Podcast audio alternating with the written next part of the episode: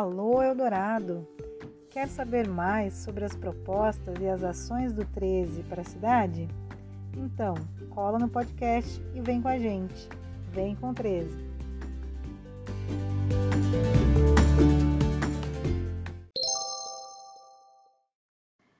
Alô Eldorado, mais um Fala 13 trazendo informações da nossa cidade para você. Hoje a gente está aqui com uma convidada muito especial, a nossa primeira suplente mais votada na eleição passada para a Câmara de Vereadores aqui em Eldorado. Regiane Fortes, moradora da cidade há 20 anos, mãe da Isabela, professora e mais um bocado de coisa. Tudo bem, Regiane? É um prazer estar contigo hoje no nosso podcast. Para começar, tira uma curiosidade. Essa foi a tua primeira eleição. E como é que foi participar de um processo tão intenso como a candidatura? Como que tu te preparou para entrar e na tua caminhada, colocando tua candidatura na rua, nesses tempos difíceis de Covid, quais momentos tu destacaria?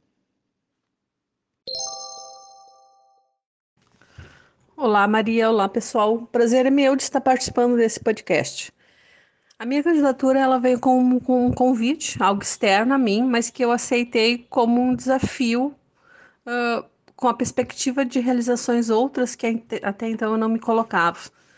Uh, como professora de ensino médio e gestora, eu sempre fiquei restrita às ações na esfera da educação. E apesar de outras questões, outras esferas estarem presentes na educação, na, elas não estão na ação direta, né? Ah, quando eu penso e quando eu programo, eu tenho meus projetos, tudo está voltado para a educação, para a aprendizagem, né? Ah, como conseguir uma verba para a educação, como trazer, não sei, como fazer alguma coisa. E ela está muito voltada também à questão da esfera do, ex, do executivo, mas quando nos voltamos para a esfera política, para a ação política, tudo vai estar presente, tudo passa a estar na perspectiva da atuação no mundo. Uh, participar do pleito de 2020 foi complicado em razão da Covid-19 e possivelmente em razão da forma como foi gerenciada a pandemia a nível nacional.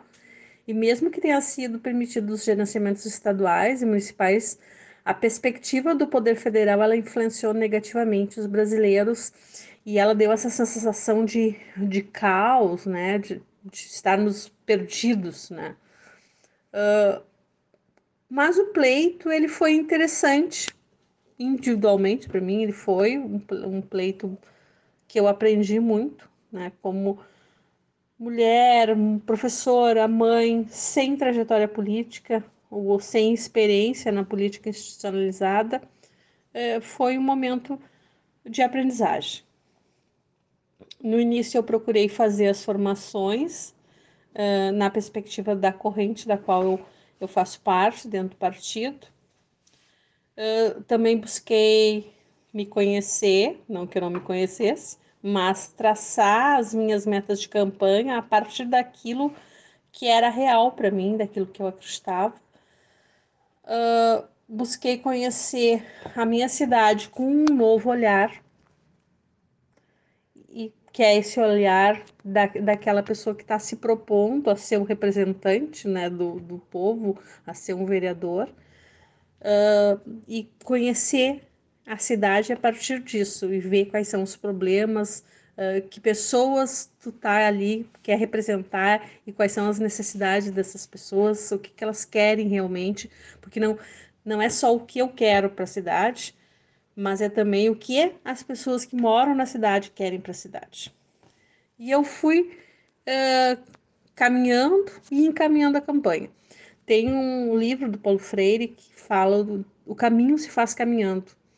Uh, e eu acho que minha campanha ela foi muito isso, né? que é eu fui construindo o meu caminho conforme eu ia uh, caminhando, conforme eu ia uh, fazendo né, a, a, minha campanha. Eu tive o suporte de muitos companheiros do partido, uh, tanto da, da cidade de Eldorado, quanto de outras localidades aí do Rio Grande do Sul, fui uma pessoa muito abençoada nesse sentido, conheci gente nova, pessoas uh, muito boas, muito competentes. Uh, a minha filha Isabela, né, uma filha maravilhosa, que me assessorou, criticou e me aguentou durante toda a campanha.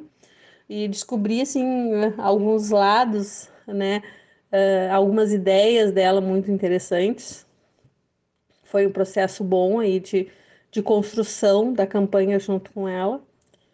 Uh, digo que a experiência foi muito boa. Um, reencontrei muita gente e aprendi né, sobre nossa cidade ao mesmo tempo uh, que ela foi uma campanha restrita, porque a gente não podia uh, né, ir na casa das pessoas, não podia entrar, né, estávamos lá de máscara, tomando todas as medidas, precauções aí, as medidas de segurança sanitária uh, e tinha o receio né, de se colocar em risco e de colocar o outro em risco. Então, ela foi uma campanha que nos restringiu bastante. Foi uma campanha muito rápida, né? Começou e já terminou. Ela foi uma campanha muito rápida. Uh, e eu creio que a minha campanha ela não ganhou muita visibilidade, porque depois eu encontrei várias pessoas que disseram: ai, professora, eu não sabia que a era candidata, não sabia que era candidata. Então, ela poderia ter ganhado mais visibilidade, né? Tenho algumas críticas, mas não acho que não vem o caso aqui. Pois então, a eleição passou, foram 249 votos, muitos aprendizados, e agora, no mês de abril, você vai assumir a cadeira do nosso vereador pelo PT, o Juliano Soares, não é? Por um período? É isso? E aí, quais são os teus planos durante essa temporada na Câmara? Qual a tua expectativa? Conta pra gente. Sim, eu assumi agora, dia 19 de abril, a cadeira conquistada pelo companheiro do PT, Juliano Soares. E eu fico por 14 dias experienciando a posição de vereador. É um tempo curto, mas está sendo muito proveitoso. Estou aprendendo aí os meandros da burocracia da Câmara dos Vereadores de Eldorado. Uh, são até porque a, são burocracias diferentes, né? A burocracia que tu tem dentro da educação, dentro do executivo, vamos dizer assim, e a burocracia que tu vai ter dentro do legislativo. Estou me acostumando a isso, aprendendo ali com os colegas da Câmara. Uh, estou bem assessorada, né? Isso, ficou a, as meninas que trabalham uh, com o Juliano ficaram ali me assessorando, uh, muito competentes. Uh, tem algumas demandas que me foram passadas pela comunidade, que envolvem questões bem pontuais e práticas, mas que quando atendidas, elas melhoram, elas melhoram a qualidade de vida de uma rua, de alguns moradores e no todo da cidade torna-se nossa cidade um lugar melhor, mais qualificado para se viver. Eu estou encaminhando uma moção com mais dois vereadores, que é uma moção de apoio aos professores e a sua necessária e urgente vacinação antes do retorno às aulas presenciais é, tem um projeto de lei, né, que também está encaminhando sobre a inclusão da Semana Maria da Penha no calendário do município e das escolas municipais. Uh, lá em novembro, próximo do Dia Internacional de Luta pelo Fim da Violência contra a Mulher, para tratar dessa questão tão complexa né? e para o conhecimento da Lei 11.340, que é, um, é, é necessário uh, que a, a a criança e o adolescente, ele, ele tem, essa, tem essa conversa, conheça a legislação que ampara né, as mulheres, para que isso repercuta aí nas famílias e na, no combate da violência né, contra a mulher. Uh, tenho tido conversas com com pessoas que fazem parte aí do executivo e com o próprio prefeito da nossa cidade, uh, para costurar um trabalho futuro uh, pelo bem da nossa cidade. Eu acho que aqui daí não tem o legislativo ele tem que trabalhar em sintonia com o, com o executivo, independente das posições partidárias, pelo bem maior, que é o bem da cidade. E nós temos que estar sempre essa perspectiva. Então, eu tenho feito esse, esse trabalho, né? Tá, e, e tenho aprendido né, também com as pessoas ali que eu estou trabalhando, aprendido outros caminhos também, a questão de, de trabalhar com algumas esferas aí do, do poder uh, do Estado, né? Onde tu encaminha ofício, tu pede algumas questões, algumas melhorias para o município, não só aí demandando para o poder executivo local. Então tem sido algo gratificante. Né? Essa semana aí tô, tô bem empolgado né, para outros outras demandas que têm chegado uh, no longo desses dias desde que eu iniciei. Então, para fechar, Rejane, diz uma coisa. A gente sabe que hoje em dia corre um senso comum aí que diz que político não presta, que política só serve para fazer rolo.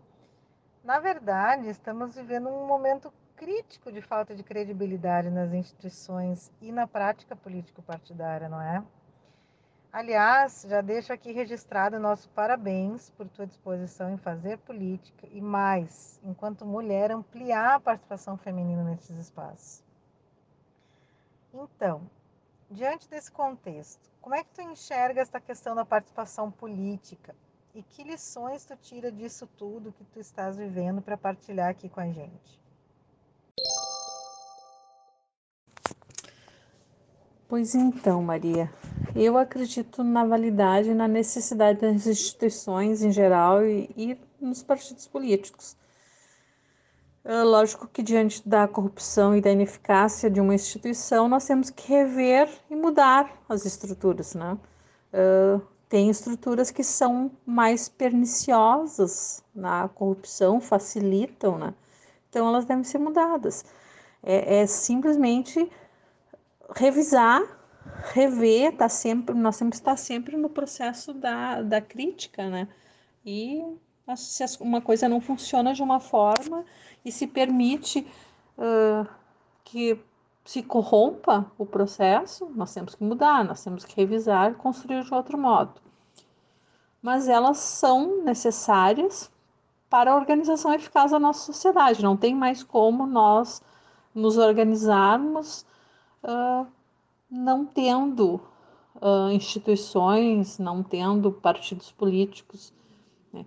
E eu creio que é importante ampliar a participação dos cidadãos, tanto nas decisões quanto na fiscalização das instituições, para que se garanta né, a lisura e a ética nos processos aí, nos processos de decisão, nos processos de uh, ações, né, do, tanto do executivo como do legislativo, como do judiciário. Uh, e nós temos que nos manter sempre vigilantes quanto a nós mesmos, as nossas ações no mundo, para que elas sejam éticas e para que elas visem uh, mais o bem comum do que o eu. Né? Eu acho que a nossa sociedade ela, ela tem essa tendência à supervalorização do eu, eu, mas a gente tem que, por vezes, romper com isso e buscar o, o nós, o bem comum, o, o para todos. Isso é uma, uma, uma coisa importante. E nesse processo, a participação e a ampliação da participação das mulheres nas esferas de poder é uma coisa fundamental. Nós somos aí maioria, né?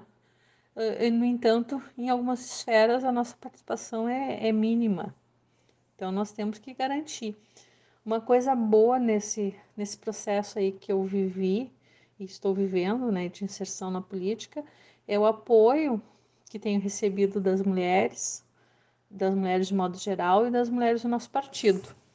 A Secretaria das Mulheres do PT assim, foi muito parceira nesse meu processo aí de formação e de capacitação, né? Porque não é fácil a vida pública e, e tu precisa se capacitar também para a vida pública. Uh, bem, uh, com relação a esse momento que estou vivendo, está sendo muito proveitoso. Eu estou aprendendo muito aí com essa oportunidade de exercer a vereança. Estou tendo um apoio bastante grande da comunidade e, e do pessoal aí. Então, uh, me sinto bem motivada e acreditando que a cidade, né, uh, melhor para todos e todas é possível. E é isso aí. Um grande abraço a todos.